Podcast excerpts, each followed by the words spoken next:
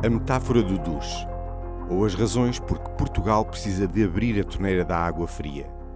Um texto de João Miguel Tavares, publicado no P2 deste domingo. 1. Um, o meu avô, que foi uma grande influência na minha vida, era socialista e adorava Mário Soares. O meu pai sempre foi do PSD e a memória política mais antiga que tenho é vê-lo fechar-se na casa de banho no dia 4 de dezembro de 1980, quando o avião de Sá Carneiro se despenhou em Camarate. Tinha sete anos, não percebia nada de política, mas percebi aí que podíamos chorar a morte de quem nunca tínhamos conhecido na vida.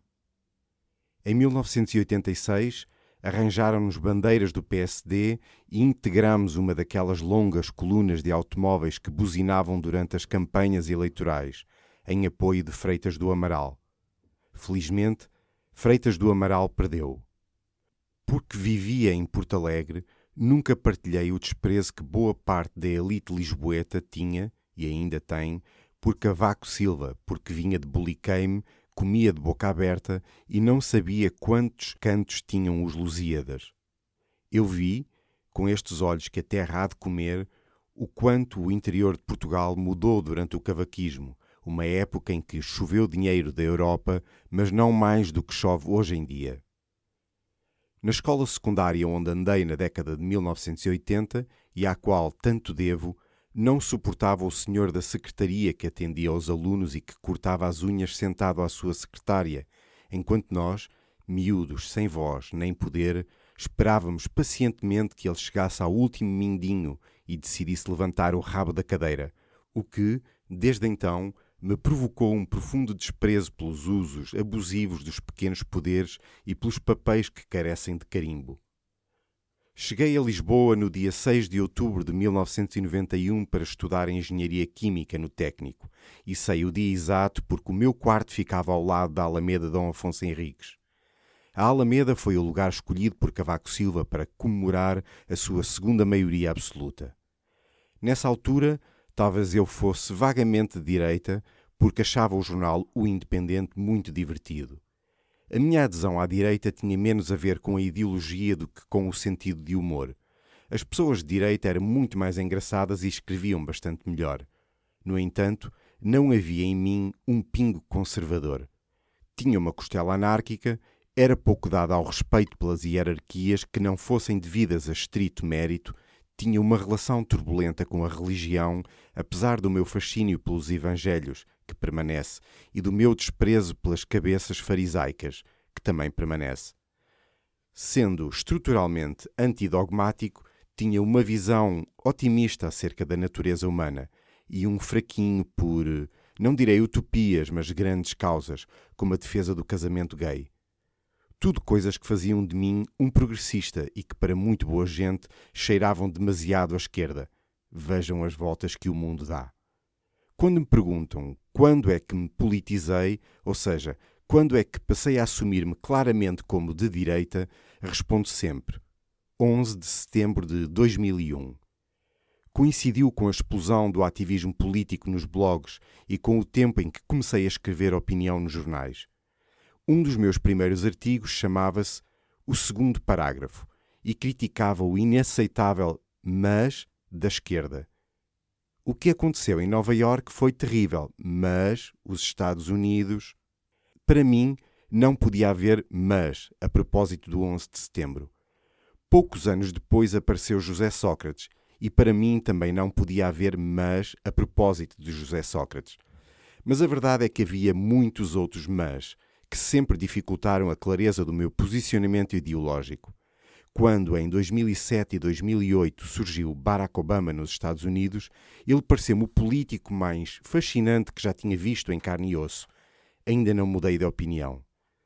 Sem uma formação política sólida, há 15 anos fui obrigado a fazer esta pergunta a mim próprio. Como é que eu podia ser claramente de direita em Portugal, já que não queria nada com o PS, e claramente de esquerda nos Estados Unidos da América, já que não queria nada com o Partido Republicano? Ao mesmo tempo, pertenço a uma geração para quem a figura paternalista de Salazar, mais as conversas em família de Marcelo Caetano eram insuportáveis. Por mais caótica que tivesse sido a Primeira República, nada justificava a permanência de Salazar no poder após 1945. A sua incapacidade para perceber o caráter irreversível das descolonizações europeias, mais a forma como asfixiou a liberdade de um país inteiro com uma facilidade e um engenho que ainda hoje envergonha, tinham uma consequência óbvia para mim. Se no tempo do Estado Novo aquela era a direita, então eu seria certamente de esquerda. Donde, saltando para o presente, eu, que me afirmo de direita no Portugal de 2023, seria de esquerda nos Estados Unidos de 2023 e seria igualmente de esquerda no Portugal de 1963. Não me parece que seja um caso único. Até é possível que o meu caso seja bastante vulgar.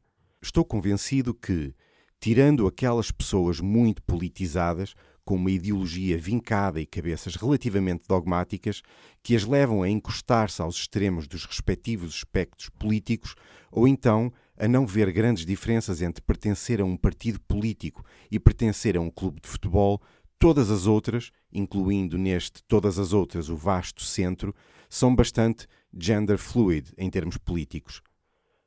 O seu posicionamento ideológico, tal como o meu, depende de um tempo e de uma geografia concretas e não faz, por isso, qualquer sentido ser definido de forma abstrata e absoluta, fora de um contexto.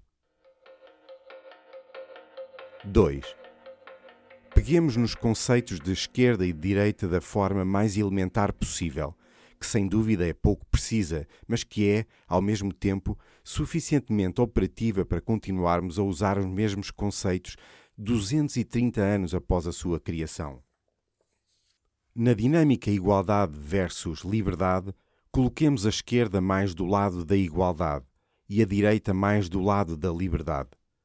Na dinâmica Estado versus sociedade civil, coloquemos a esquerda mais do lado do reforço do papel do Estado e a direita mais do lado do investimento na sociedade civil. Na dinâmica mudança do statu quo versus preservação do statu quo, coloquemos a esquerda do lado da mudança, no sentido em que é mais progressista, e a direita no lado da preservação, no sentido em que é mais conservadora. Qualquer pessoa moderada perceberá que estamos a falar de valores em tensão, todos eles com as suas qualidades e os seus méritos próprios, e que nenhum deles pode ser desprezado em teoria. É ótimo ter liberdade e igualdade, é ótimo ter um Estado eficaz e uma sociedade civil dinâmica. É ótimo ter uma sociedade que evolui e progride, ao mesmo tempo que conserva os seus melhores valores. É absurdo jogar à esquerda e à direita no campeonato dos bons e dos maus, ou sequer no campeonato da superioridade moral. É apenas e sempre na situação concreta de um país, na avaliação do Estado, de uma determinada sociedade ou a propósito de um tema político particular que o nosso posicionamento ideológico deve ser definido. A metáfora do duche tem a ver com isto, e é muito simples. No duche existe a torneira de água quente e existe a torneira de água fria. Será que faz algum sentido perguntar qual é a nossa torneira favorita? Gostam mais da torneira de água quente ou gostam mais da torneira de água fria? Parece-me bastante óbvio que a resposta sensata, e já agora a resposta liberal, só pode ser uma depende da temperatura da água. As duas torneiras são necessárias. Às vezes a água está quente demais e temos de abrir a água fria. Outras vezes a água está demasiado fria e temos de abrir a água quente. O mesmo pode ser dito das políticas de esquerda ou de direita. A metáfora do duche serve para explicar que, em termos puramente especulativos, sem a definição concreta de um tempo e de um espaço, perguntar a alguém se prefere a esquerda ou a direita faz tanto sentido quanto perguntar se, quando estamos a tomar um duche, preferimos a torneira da água quente ou a torneira da água fria. Quando em Portugal olhamos para o descalabro do Hospital Beatriz Ângelo, depois de deixar de ser uma PPP, não é difícil perceber que substituir a gestão privada pela gestão estatal, no caso particular do Serviço Nacional de Saúde português, é uma tragédia. A água está a escaldar e precisamos de cabeças frias. Mas quando olhamos para o sistema de saúde americano pré-Obamacare, em que uma percentagem significativa da população era atirada para a miséria se tivesse a infelicidade de sofrer uma doença prolongada e muito dispendiosa, havendo gente a morrer por falta de dinheiro no país mais rico do mundo, defender mais Estado naquele contexto parecia ser a única opção sensata. Na minha metáfora, chamo a isto abrir a água quente. A defesa de valores tão abstratos e ambos meritórios como a liberdade e a igualdade têm esta mesma lógica. Se há países onde ainda impera uma mentalidade de matriz marxista e uma Constituição que convida a caminhar para o socialismo, torna-se indispensável clamar por mais sociedade civil e uma liberdade individual. Água fria para cima deles, ou seja, para cima de nós.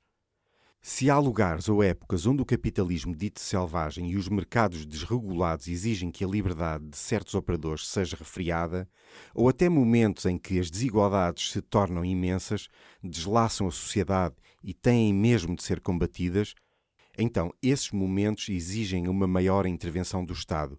É abrir a torneira da água quente. 3. A metáfora do duche pode parecer uma banalidade, mas se é uma banalidade, ela não é tratada como tal na política portuguesa, onde os partidos continuam a desempenhar papéis cristalizados e a cultivar categorias estanques, pelo menos naquilo que é a encenação mediática do seu posicionamento ideológico. Às vezes, é tanta a encenação que o conservadorismo até salta ao muro tradicional da ideologia, situando-se mais do lado dos partidos da esquerda do que dos partidos da direita.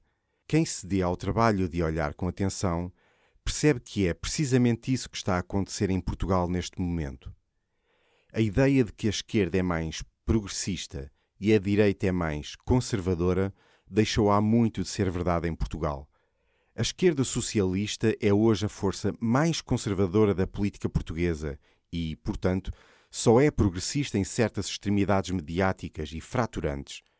Na sua mais profunda essência, o atual PS é conservador e muito conservador. O seu discurso progressista é hoje, sobretudo, um verniz que esconde a sua natureza mais profunda, de partido de poder, que tudo faz para manter e alargar. É por isso que, antes de ser um problema dos caminhos que Portugal deve seguir, o problema de Portugal é de diagnóstico. É de definição daquilo que ele é hoje, em 2023. E é também um problema de mudança de mentalidades e de luta de narrativas. Não por acaso, uma das palavras preferidas do nosso Primeiro-Ministro. Nada como um debate acerca das narrativas para esconder as contradições do PS. É que, por baixo da agitação superficial dos dias, há um país paralisado, onde nada mexe. Ou melhor, a única coisa que mexe é a língua, sem parar, como no clássico. Eles falam, falam, falam e não os vejo fazer nada. Um país onde o excesso de fala substitui a falta de ação, não porque falar e agir sejam categorias opostas, mas porque esta é uma fala envenenada, nociva, aquilo a que chamamos Paleio. António Securati, que tem vindo a escrever uma trilogia sobre Benito Mussolini, disse que a primeira promessa dos populistas é sempre a simplificação. É explicar tudo e tudo resolver com fórmulas primárias. Ora, nada foi tão populista em Portugal na última década quanto a viragem da página da austeridade, uma mentira descabelada que foi transformada por António Costa na narrativa dos anos da geringonça, com o único objetivo de esconder as cativações, as taxas e taxinhas e de transformar o programa da Troika numa opção ideológica de direita, em vez do duche de água fria obrigatório que foi prescrito a todos os portugueses, porque um governo de esquerda ficou sem dinheiro para pagar a conta do gás. Qualquer estratégia para ganhar o país, para instigar as pessoas a agir e a mudar, implica ultrapassar vencer, fazer implodir a armadilha do paleio, a falsa retórica ideológica, a prisão das categorias absolutas da direita e da esquerda, que tudo simplificam. As nossas decisões dependem da temperatura da água, dependem sempre da temperatura da água. Portanto, Nunca é possível partir para a ação munido de uma cartilha cega de esquerda ou de direita, uma espécie de bala de prata ou uma fórmula que aplicamos cegamente a qualquer problema. Isso não existe. 4. Uma das maravilhas do liberalismo, e é por isso que ser liberal é uma coisa nos Estados Unidos e outra na Europa continental, é a sua enorme plasticidade porque o liberalismo é um conjunto de princípios e de valores e não um programa de governo. O liberalismo não é a casa de partida, nem é a casa de chegada. É o caminho. Vida, liberdade e a procura da felicidade. Um conjunto de direitos individuais inalienáveis. O direito fundamental à propriedade privada, um teto, como escreveu William Pitt, onde pode entrar o vento e a chuva, mas onde o rei fica à porta, se for esse o nosso desejo o respeito pelo mercado livre, um governo cujo poder deriva do consentimento dos governados. A beleza destes valores é tão grande que por eles se fizeram grandes sacrifícios, milhões morreram e continuam a morrer, ainda hoje, na Ucrânia. Morrer por princípios e valores abstratos, sem os quais consideramos que a vida não merece ser vivida, é uma loucura que só nos pode espantar quando nos pomos a pensar nisso. E nós, que temos o privilégio de não necessitar de pegar em armas para defender esses valores, temos pelo menos o dever de os promover com energia e vontade renovadas, que é aquilo que, francamente, tenho dificuldade de encontrar em Portugal. O país está há demasiado tempo adormecido debaixo de um duche de água excessivamente quente e parece que só acorda a espaços quando lhe cortam o gás. Quando isso acontece, chamamos o canalizador estrangeiro que já vai em três visitas em menos de 50 anos de democracia, e depois de passarmos umas temporadas a duches gelados, volta a água morna, e depois a água quente, e depois a água demasiado quente, e assim sucessivamente no eterno retorno de modelos de desenvolvimento insustentáveis. A metáfora do duche tem ainda a vantagem de revelar um outro aspecto fundamental. É que todos nós, que temos de pagar as contas das nossas casas, sabemos bem que a água quente e a água fria não têm o mesmo preço. A água que chamamos fria, na verdade, está apenas à temperatura ambiente. É água natural. Quando abrimos a torneira azul, só estamos a gastar água. Mas quando abrimos a torneira vermelha, e reparem que houve um gênio anónimo que um dia fez o azul corresponder à direita e o vermelho à esquerda, para verem como isto anda tudo ligado, estamos a gastar água e gás ou água e eletricidade. Ou seja, há um preço acrescido pelo nosso bem-estar tal como há um preço acrescido para diminuir as desigualdades ou fazer crescer o Estado, a carga fiscal portuguesa que o diga. Isto significa que a esquerda é mais cara do que a direita, tal como a água quente é mais cara do que a água fria. Promover a igualdade é mais caro do que deixar cada indivíduo entregue a si próprio. Proteger os mais fracos é mais caro do que não fazer nada por eles. As transferências sociais que impedem que milhões de portugueses caiam abaixo do nível de pobreza custam muito dinheiro. Aquilo a que chamamos Estado Social é uma conquista civilizacional e não vejo quem à direita o negue. Ninguém está contra pagar um preço por isso, desde que esse preço não nos comece a escaldar, a tornar o Estado ineficiente, a fazer mais mal do que bem. Mais uma vez, Diz-me a que temperatura está a água e eu dir-te-ei que torneira abrir. Donde, mais do que ser de direita ou ser de esquerda, nós estamos na direita ou estamos na esquerda, num momento, num lugar. São categorias conjunturais e não categorias essencialistas. Eu estou na direita porque, no Portugal de 2023, estou do lado da água fria. Muitas vezes perdemos em discussões absurdas que são de tal modo básicas que só parecem existir para evitar discutir o que realmente importa. Existe uma vastíssima zona de consenso em relação àquilo que entendemos que deve ser o país. Ninguém quer acabar com a escola pública. Ninguém quer acabar com a saúde pública. Ninguém acha que o Estado deve desaparecer para nos maravilharmos com uma sociedade no seu estado natural, sem rei nem roque. Estas conversas caricaturais e demagógicas apenas dificultam a discussão séria sobre modelos, sobre alternativas, sobre formas mais eficazes de aperfeiçoar o bem comum. Mais e melhores oportunidades para todos, um elevador social que funcione, um país com mais riqueza para distribuir. Alguém discorda disto? Em bom rigor, todos lutamos pela capacidade de aquecer a água e de elevar o bem-estar da sociedade, na justa medida, de modo sustentável e da forma mais eficaz possível. E, sobretudo, ninguém discute a necessidade do banho. Infelizmente, o que mais se faz é pegar em temas politicamente consensuais, a necessidade de um SNS competente ou de uma boa escola pública, e fingir que não o são. E então diz que a direita quer destruir o SNS ou que quer destruir a escola pública para justificar uma inaceitável incapacidade de fazer diferente e de impulsionar as mudanças que se exigem. 5. Da mesma forma que a esquerda e direita necessitam de um equilíbrio virtuoso, esse mesmo equilíbrio é necessário entre o papel do Estado e o papel da sociedade civil. Mas reparem, nada disto é novo e já deveria estar assimilado. As épocas de maior prosperidade e de maiores conquistas sempre foram acompanhadas dessas dinâmicas entre um poder central eficaz e uma sociedade civil pujante e com capacidade para correr riscos.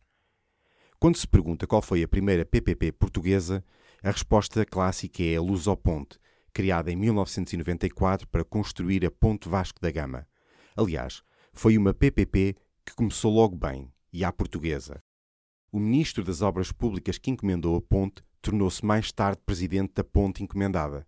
Mas, numa perspectiva histórica, a primeira grande parceria público-privada patrocinada pelo Estado português também inclui o nome de Vasco da Gama, só que o verdadeiro, o que chegou à Índia em 1498. Refiro-me, claro está, aos descobrimentos portugueses. Nos séculos XV e XVI, o rei e os cofres reais não possuíam os fundos necessários para financiar expedições longuíssimas e gerir um império que se estendia por três continentes. Tiveram de estabelecer acordos com mercadores privados e com os próprios capitães dos barcos, que se lançavam à aventura em troca dos direitos de exploração e de certos territórios que descobriam. Vejam o caso de uma das primeiras descobertas, a Madeira. A existência da ilha já era conhecida há muito, no início do século XV, por João Gonçalves Zarco, Tristão Vaz Teixeira e depois Bartolomeu Prestrelo. O povoamento começou por volta de 1425, mas em 1440 foi preciso incentivar o desenvolvimento económico da ilha e a coroa decidiu implementar uma PPP a que na altura deu o nome de Capitania Donatária. Em 1440, a Capitania de Machico foi doada a Tristão Vaz Teixeira. Em 1446, a Capitania de Porto Santo foi doada a Bartolomeu Prestrelo. E em 1450, a Capitania do Funchal foi doada a João Gonçalves Zarco. Os três descobridores do arquipélago foram os três primeiros capitães donatários, o que significou levar famílias e gente para explorar a agricultura e o comércio, em troca de privilégios económicos e poderes administrativos, judiciais e fiscais. Foram as capitanias donatárias que construíram as chamadas levadas, feitas para transportar a água do lado norte da ilha para o lado sul, onde se encontravam as plantações de cana-de-açúcar, e que são hoje uma das atrações mais populares da Ilha da Madeira. Isto meio milénio antes de Alberto João Jardim. A estratégia das capitanias donatárias funcionou tão bem que foi replicada um pouco por todo lado, em especial no Brasil. O Império Português, que muito boa gente imagina ser apenas um grande empreendimento do Estado ou do Reino de Portugal, foi, na verdade, mantido com base em inúmeras parcerias público-privadas para premiar o enorme risco que as tripulações corriam. Sem estas PPP, o Império Português nunca teria existido, porque o país, nos séculos XV e XVI, tinha pouco mais de um milhão de habitantes. Não havia nem meios, nem soldados, nem funcionários suficientes. Hoje somos um país cheio de história, mas falta-nos perspectiva histórica. Por isso, Há gente que, 500 anos depois, ainda se interroga acerca das vantagens de o Estado ter contratos de associação com escolas ou manter a gestão privada de hospitais, como se a competitividade de modelos diferenciados de gestão não fosse, só por si, uma enorme mais-valia. Mas note-se, há uma diferença entre as PPP dos descobrimentos e as PPP de, digamos, José Sócrates. Nas primeiras, o privado corria muitos riscos, incluindo o maior de todos, se o barco fosse ao fundo, perder a própria vida. Nas PPP da era Sócrates, segundo nos informam os especialistas, o único barco que ia ao fundo, e foi, era mesmo o Estado. Em casos como este último, ficamos com o pior dos dois mundos.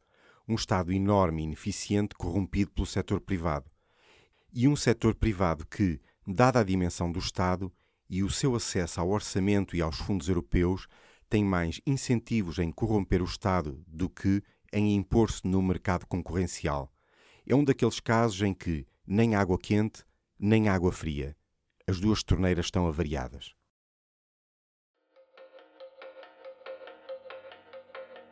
6. Como atrás referi, considero que o grande problema português é o estabelecimento de um diagnóstico sério sobre a temperatura da água. Não porque nos faltem diagnósticos, eles superabundam desde, pelo menos, o famoso relatório Porter, encomendado por Mira Amaral em 1993, mas porque tem sido difícil fazer com que sejam assimilados e inscritos na tal narrativa do país a descrição consensual do estado da pátria que aos poucos se transforma em senso comum. A verdade é que ainda não conseguimos transformar em realidade consensual aquilo que me parece do domínio do óbvio. Portugal tem Estado a mais e sociedade civil a menos.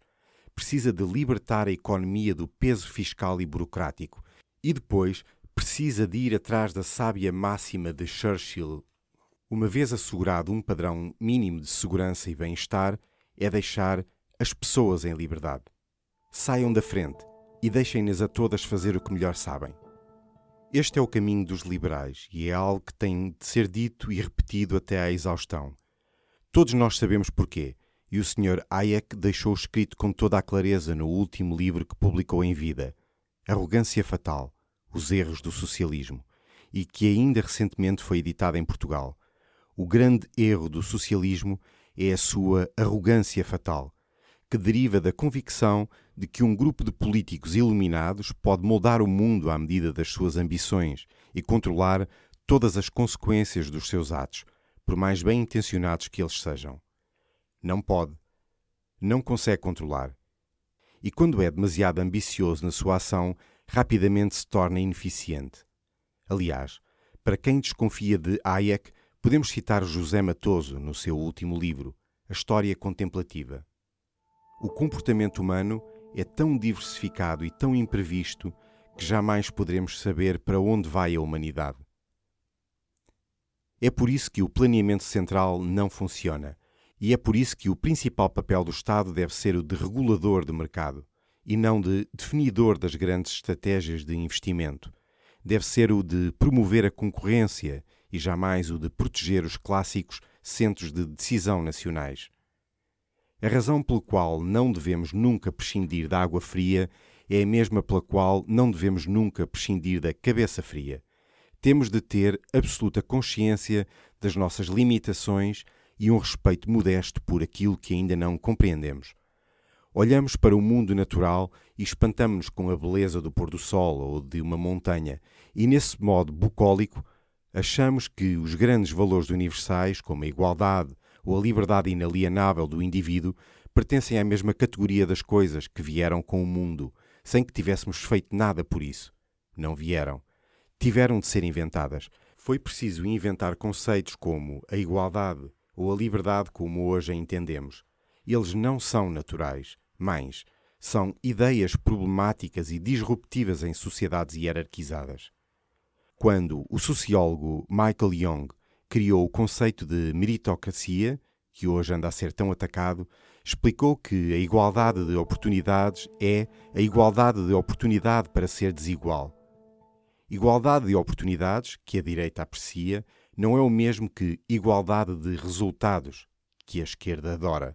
E tudo isto é extremamente complexo, precisa de equilíbrio e de ser temperado, às vezes mais frio, outras vezes mais quente, e a mão sempre na torneira. 7. Aquilo que demasiadas vezes acontece em Portugal é que, entre o quente e o frio, fica o morno. E é aí que nos deixamos estar. Se quisermos, o morno é o grande centrão, que tem muitas qualidades, mas um tremendo defeito: a sua própria inércia. O Centrão goza de má fama em Portugal porque não é de direita nem de esquerda, não é frio nem é quente. É gordo e balofo, como o próprio nome indica. Não parece entusiasmar ninguém. E há boas razões para isso. O Centrão está identificado com a manutenção do statu quo, com uma grande resistência à mudança, com um viver habitualmente que não entusiasma ninguém. Mas o centro é o equilíbrio, e o equilíbrio é uma magnífica qualidade, da qual deriva a ideia de senso comum, e também a lei natural que os fundadores do liberalismo tanto apreciam. O bom caminho liberal é um caminho centrista e moderado, às vezes mais à esquerda, outras vezes mais à direita, só que perseguido de forma radical. Um radicalismo de centro. É isso que precisamos. Um radicalismo de centro.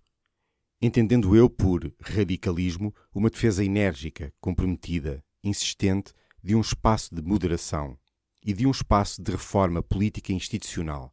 Ou seja, o desafio está em saber como ser moderado sem ser chato, como ser centrista sem ser acomodado, como ser apaixonadamente pelo bom senso.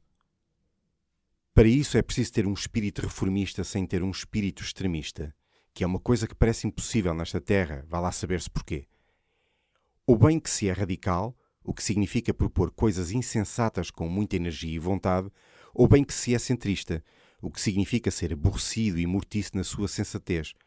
Faz falta juntar as melhores qualidades dos dois lados. Por que raio onde ser sempre os porta-vozes da extrema-direita ou da extrema-esquerda a parecer que esgotaram o estoque de Red Bull na cantina da Assembleia da República antes de entrarem no hemiciclo? Será isso uma fatalidade? Acho que não é. Acho que é possível ser um moderado apaixonado. A esquerda é colo, é mais quente. A direita é empurrão, é mais fria. Todos precisamos de ambas, de colos e de empurrões, em momentos diferentes das nossas vidas.